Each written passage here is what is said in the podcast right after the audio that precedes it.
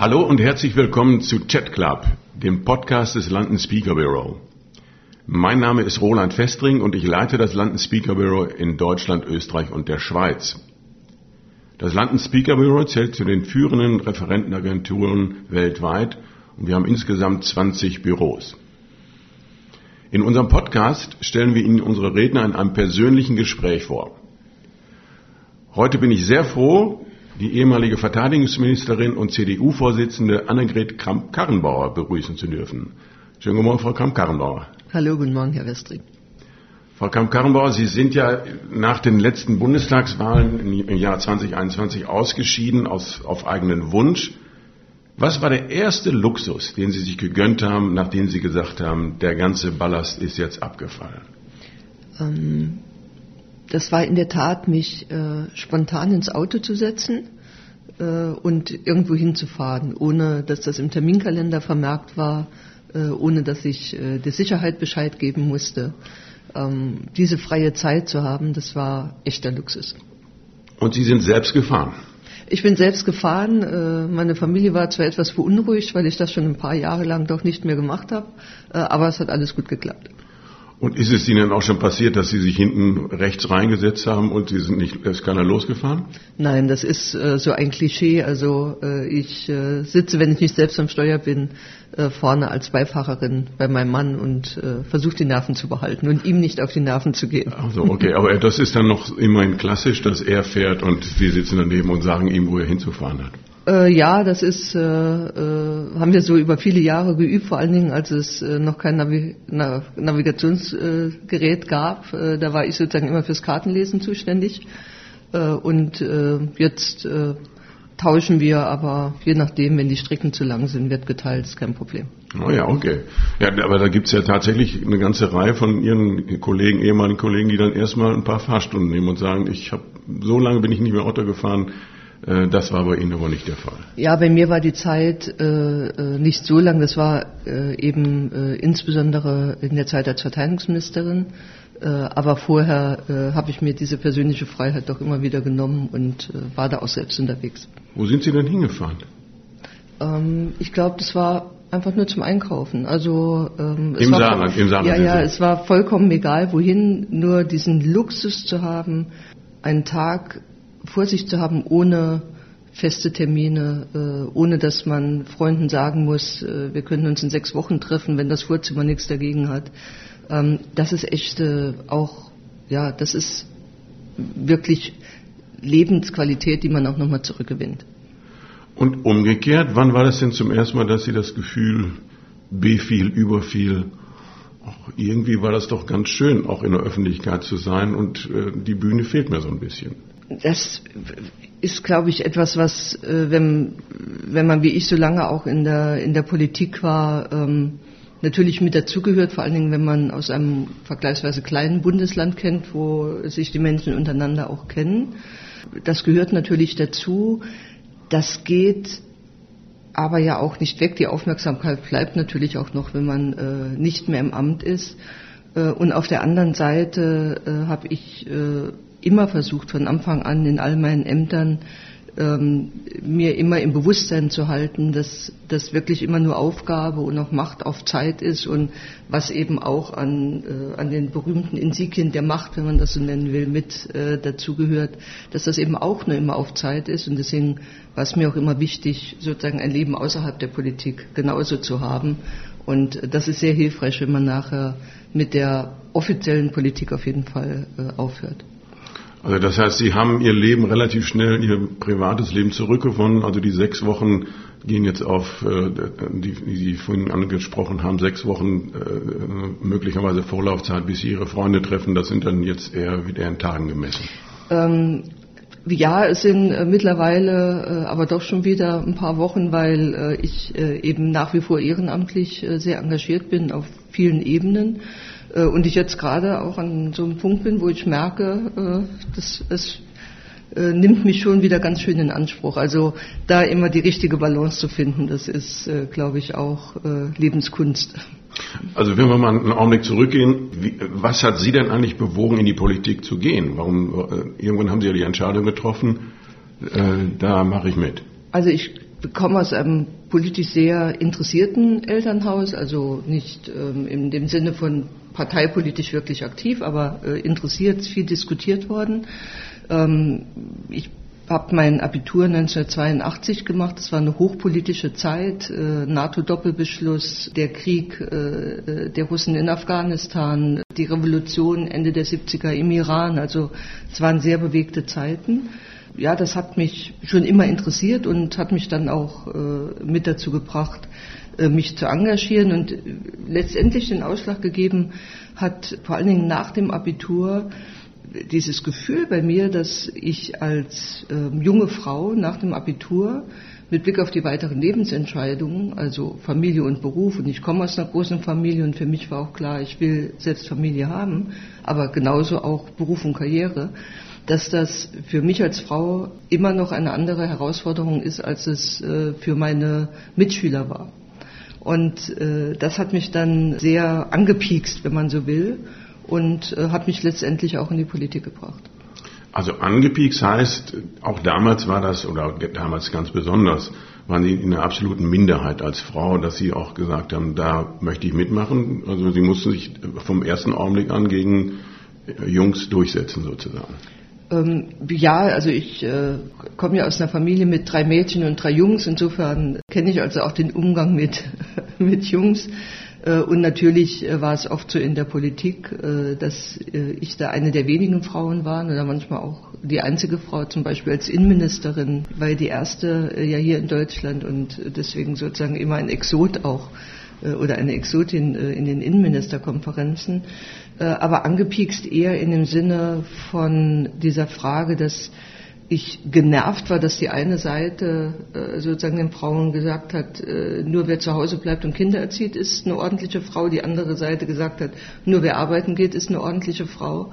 Äh, und ich gesagt habe, ich will das selbst entscheiden und ich will alles und ich will beides und äh, mich dafür einzusetzen. Und das war dann ja auch äh, die Programmatik der CDU. Das hat mich dann in die Politik und dann auch in die CDU gebracht.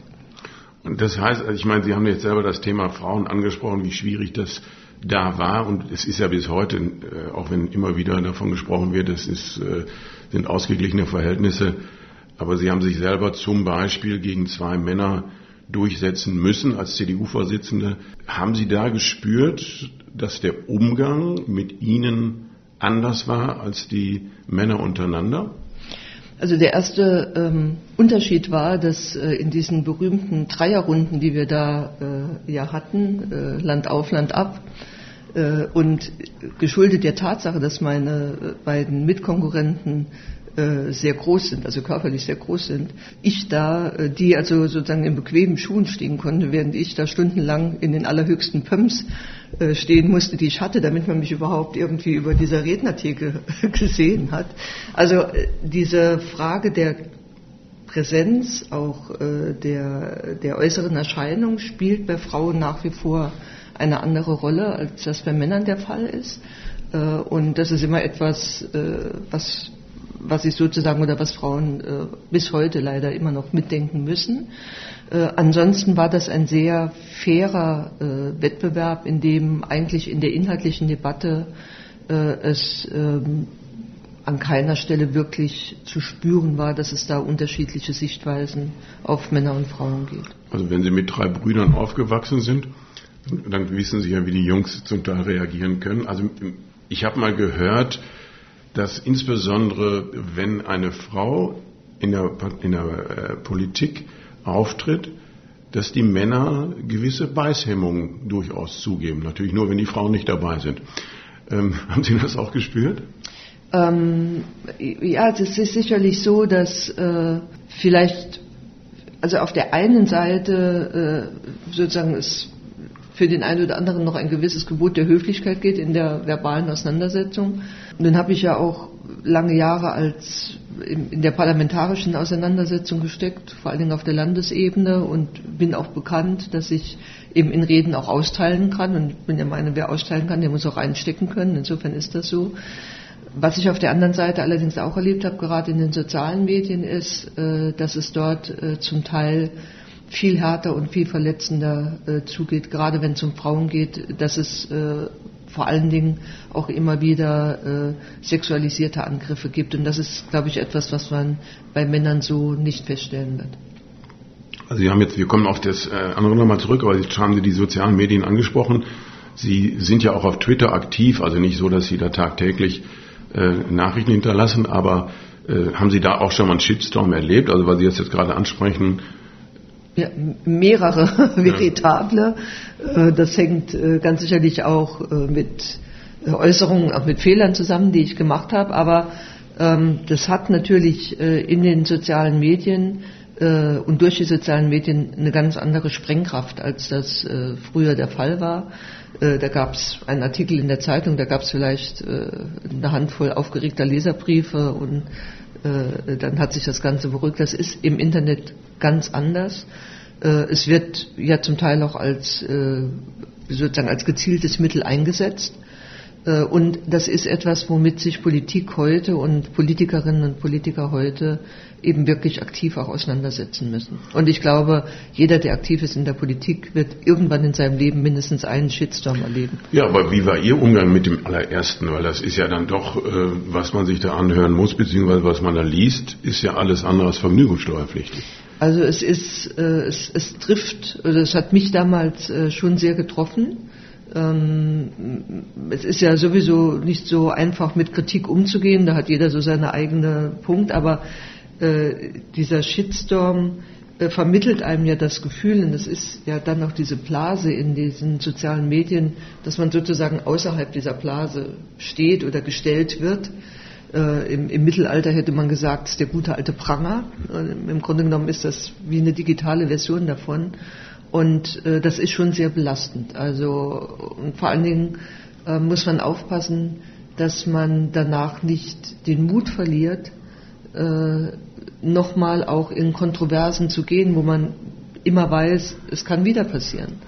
Äh, und ähm, ich glaube, das ist auch etwas, wo wir in der Politik heute sehr aufpassen müssen, äh, wenn alle sozusagen Kontroversen scheuen, weil sie wissen, was möglicherweise als Konsequenz kommen kann, äh, dann spricht am Ende niemand mehr aus, was er wirklich denkt. Und dann dürfen wir uns aber auch nicht wundern, wenn er auf der anderen Seite uns immer beschweren, dass sich irgendwie alle Politikerinnen und Politiker gleich anhören. Also Sie haben es gerade schon gesagt, also ich nehme das einfach mal auf, ich habe damals einen Fehler gemacht, das ist ja ein ganz offener Umgang damit, dass Sie auch sagen, ja, ich habe einen Fehler gemacht und ja, da habe ich einen auf die Nase gekriegt, wer austeilt, muss auch einstecken können. Äh, dafür stehen Sie ja tatsächlich und haben auch mehrfach äh, Dinge, die nicht so toll gelaufen sind. Zum Teil ließ Sie das natürlich auch in der Öffentlichkeit gar nicht mehr oder der Öffentlichkeit gegenüber nicht verbergen, äh, einen ziemlich offenen Umgang damit gepflegt und keine großartigen Entschuldigungen gesucht. Also ganz extrem war das ja zunächst mal in der, äh, nach der Thüringen-Wahl.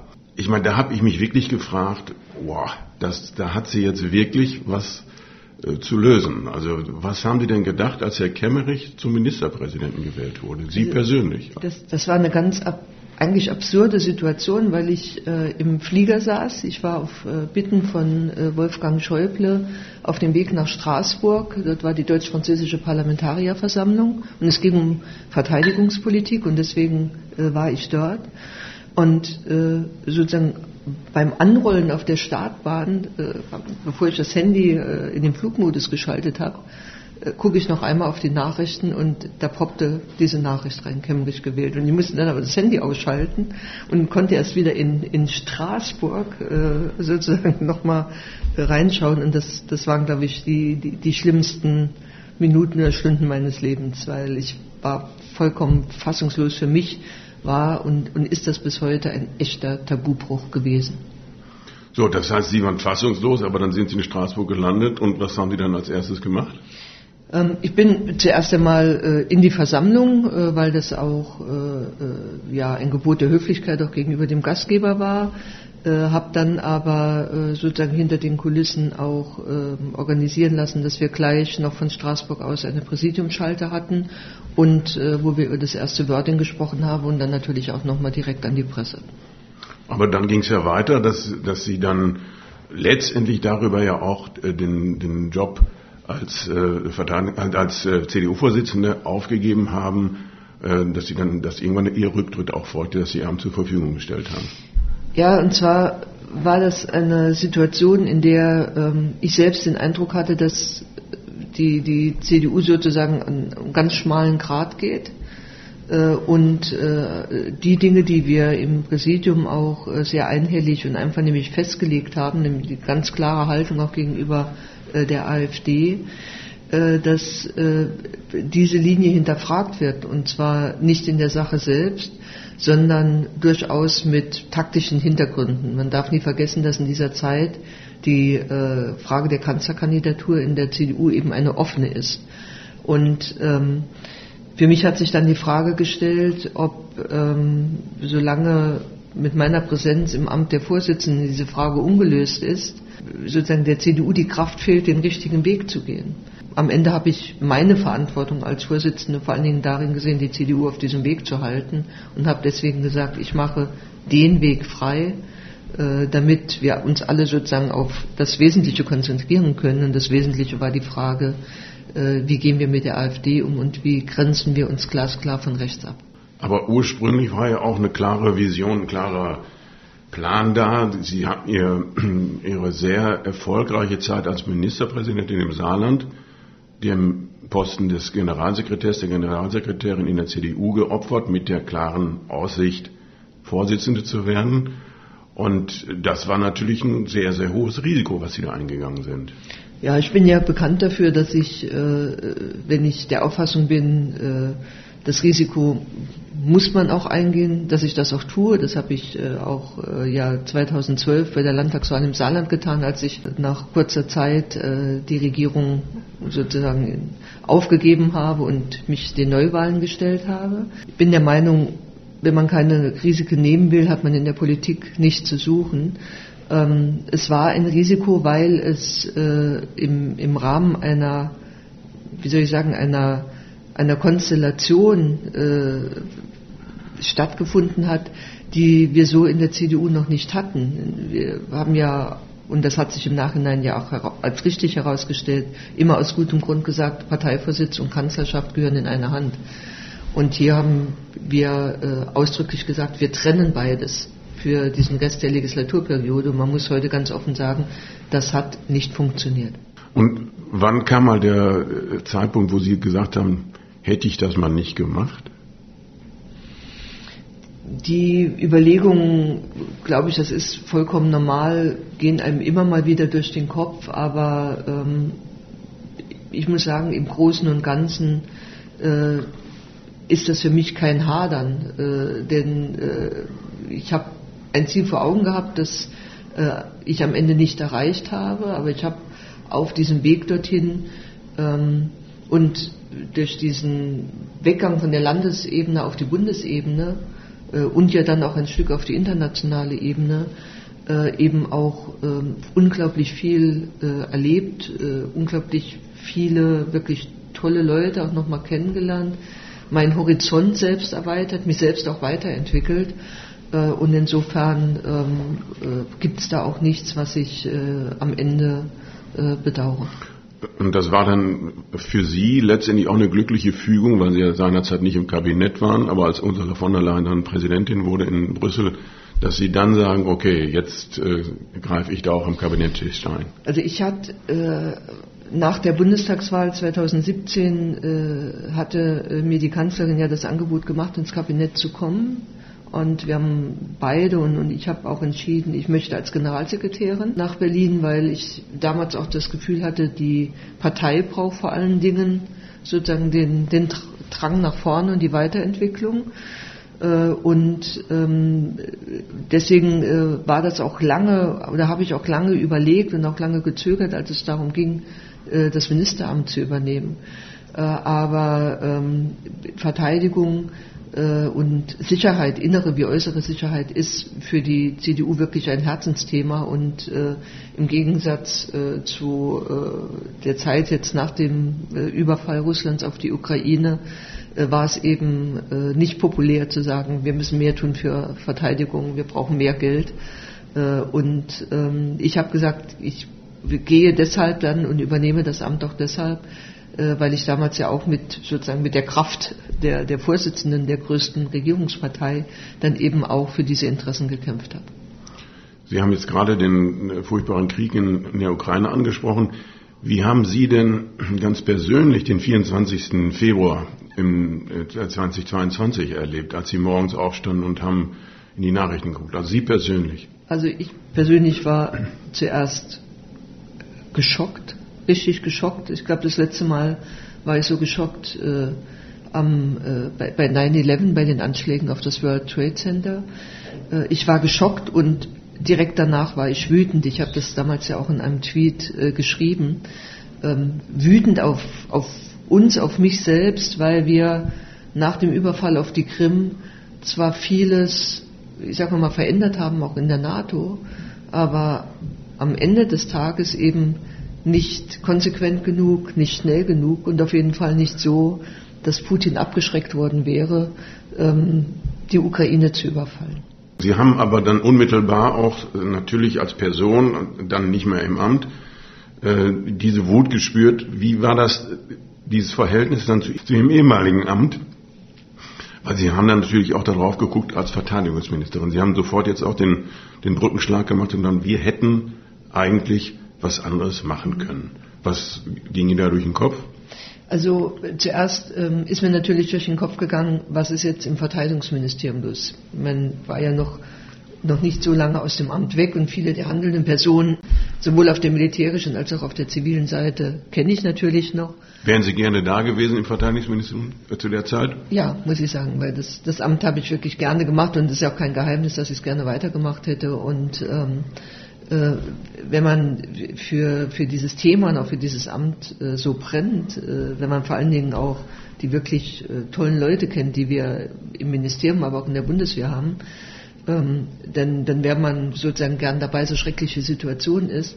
Aber das geht einem dann natürlich sehr erstmal durch den Kopf. Was ist da jetzt los? Wen, wen würde ich jetzt anrufen? Was würde ich auf den Weg bringen? Wie würde ich jetzt weiter vorgehen? das ist so nach, nach 30 Jahren in der Politik so tief in einem drin, das kann man dann nicht ablegen. Und wen haben Sie dann angerufen? Weil Sie haben bestimmt keine Ministerin oder Staatssekretäre angerufen, um schlaue Ratschläge zu geben, aber mit wem haben Sie sich dann ausgetauscht?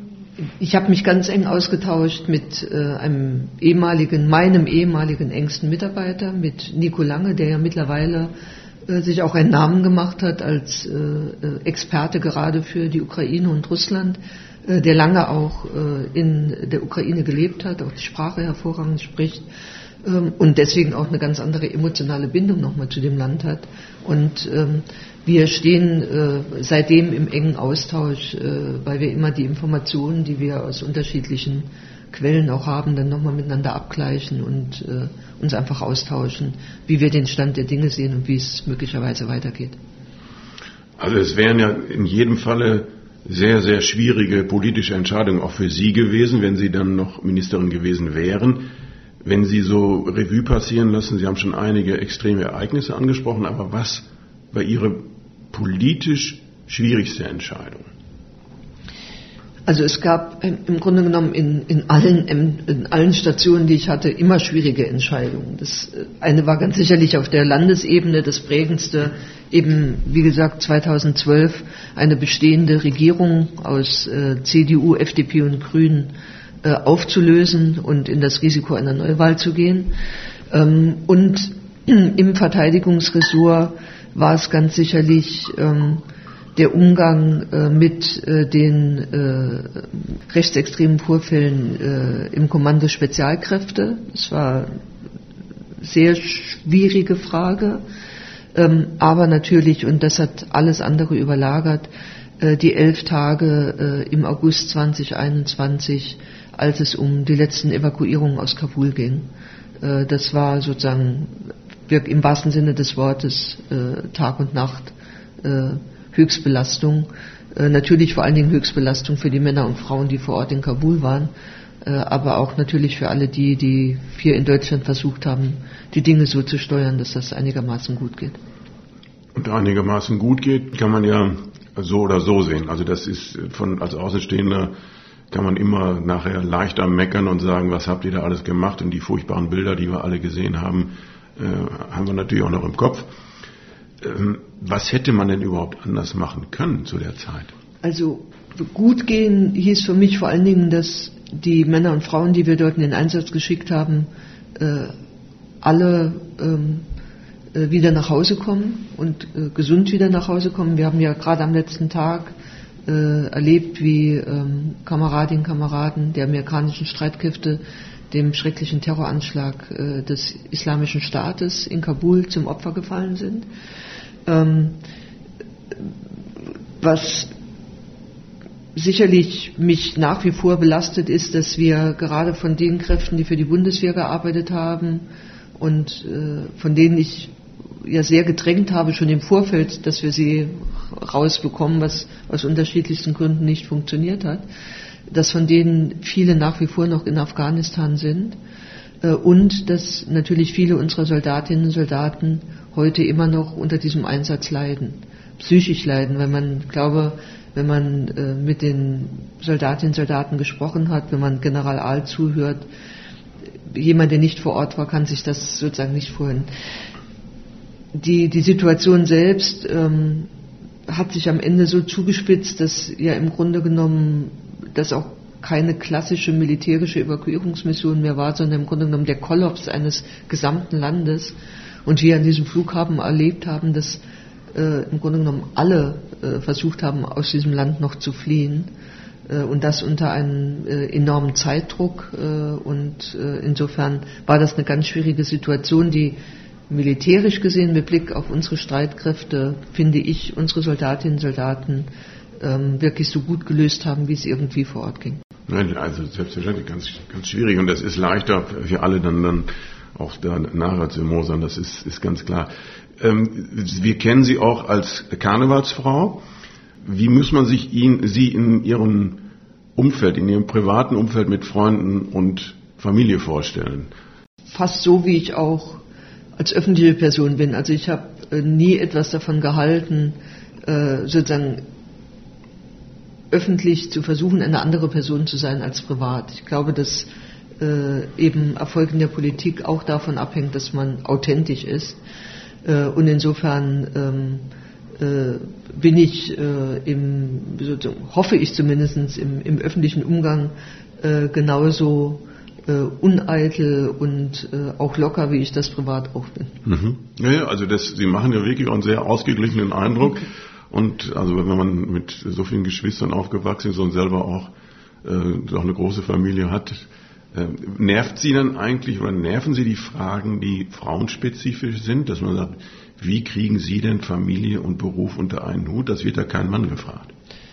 Ja, ab einem gewissen Zeitpunkt nervt das auch. Also ähm, äh, ich, ich habe immer erzählt, als ich äh, 98 mal für den Bundestag, für den Wahlkreis kandidiert habe, habe ich mich in den Verbänden vor Ort vorgestellt und mein jüngster Sohn war da gerade erst ein paar Wochen alt äh, und äh, ich bin irgendwann mal abends nach Hause gekommen und habe zu meinem Mann gesagt, wenn sich alle um ihre Kinder so viele Sorgen machen wie um unsere, äh, weil ich jetzt nach, damals noch nach Bonn gehen will, dann muss es denen allen gut gehen. Also es ist nach wie vor so, dass das unterschiedlich betrachtet wird.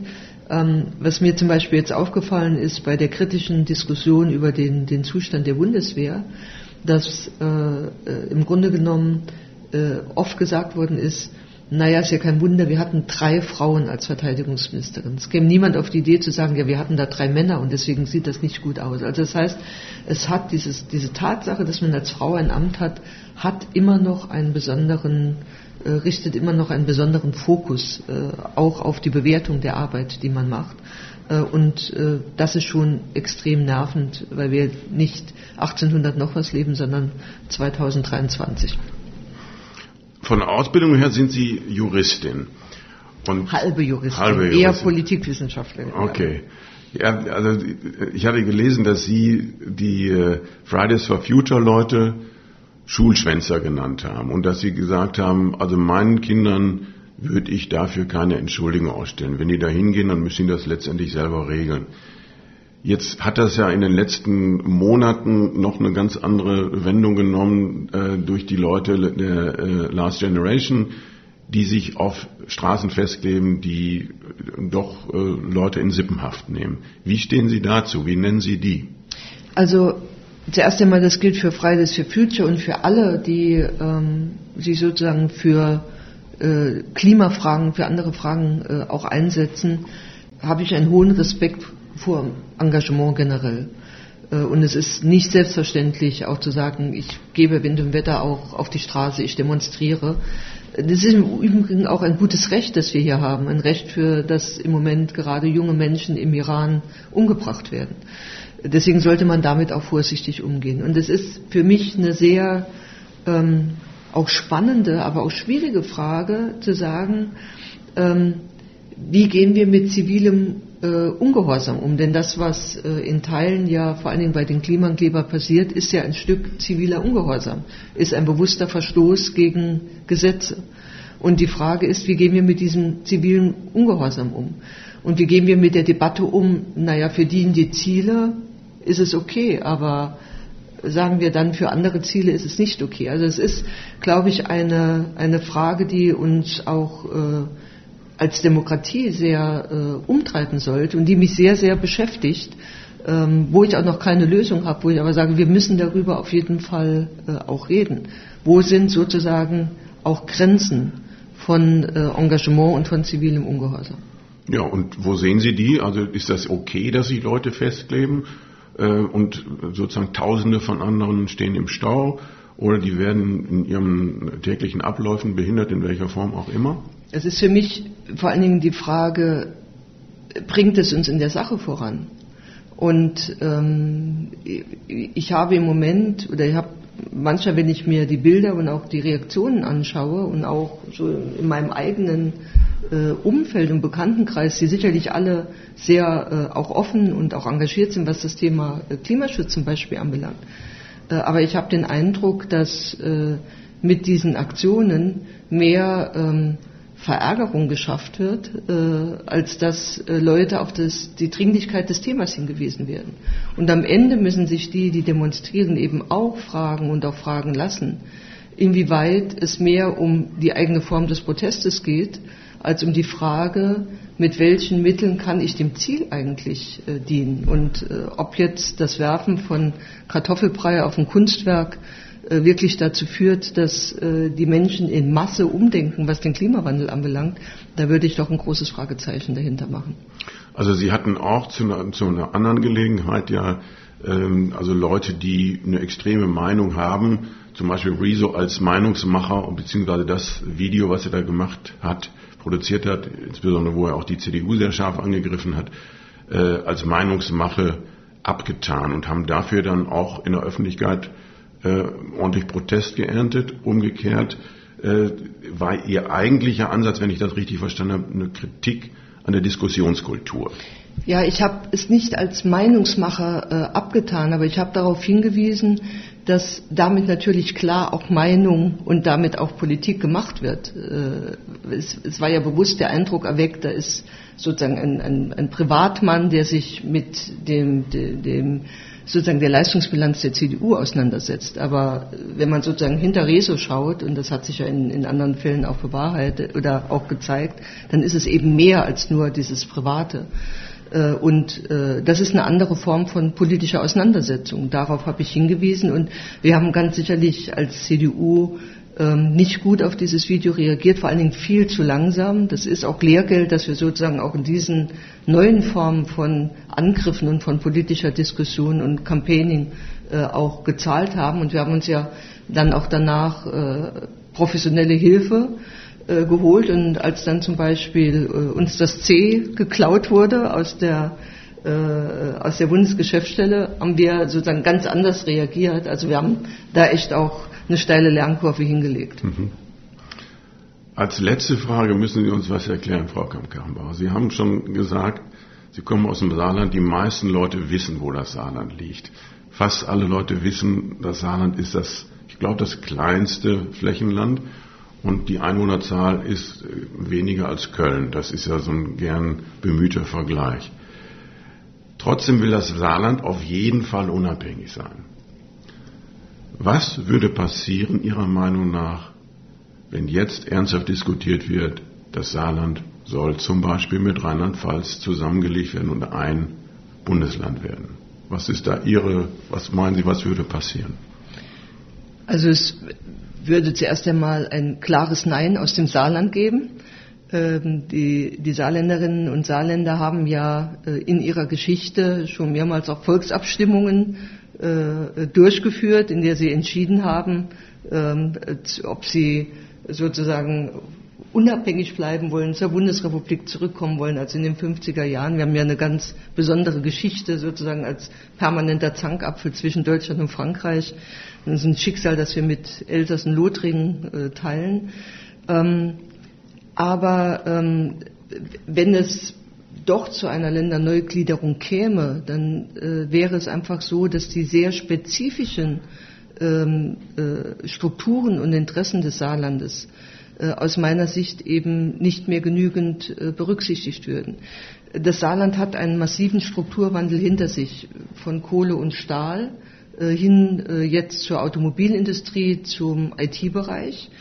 Äh, aber gerade mit Blick auf die Automobilindustrie stehen wir natürlich jetzt äh, schon wieder vor dem nächsten Strukturwandel. Und in, keinem, in keiner Region in Deutschland ballt sich das so sehr mit Stahlproduktion und Automobilfragen wie im Saarland. Das heißt, wir sind im Grunde genommen auch ein Stück ähm, Labor für diesen nächsten Strukturwandel, in dem wir ja schon mittendrin stecken. Und da ist es ein Unterschied, ob ich ein eigenes Bundesland bin, mit eigener Stimme im Bundesrat, mit eigener Stimme in Ministerpräsidentenkonferenzen und Runden mit dem Kanzler, oder ob ich ein Regierungsbezirk bin oder ein Landkreis, äh, der zuerst einmal davon abhängig ist, dass in einer Landeshauptstadt überhaupt äh, Notiz von ihm genommen wird. Und deswegen äh, ist es im existenziellen Interesse des Landes und der Saarländerinnen und Saarländer, äh, dass wir das sind äh, oder das bleiben, was wir sind, nämlich unabhängig. Und das sagt die ehemalige Ministerpräsidentin des Saarlandes, ehemalige CDU-Vorsitzende Annegret Kramp-Karrenbauer. Vielen, vielen Dank für das Gespräch, Frau Kramp-Karrenbauer. Bitteschön.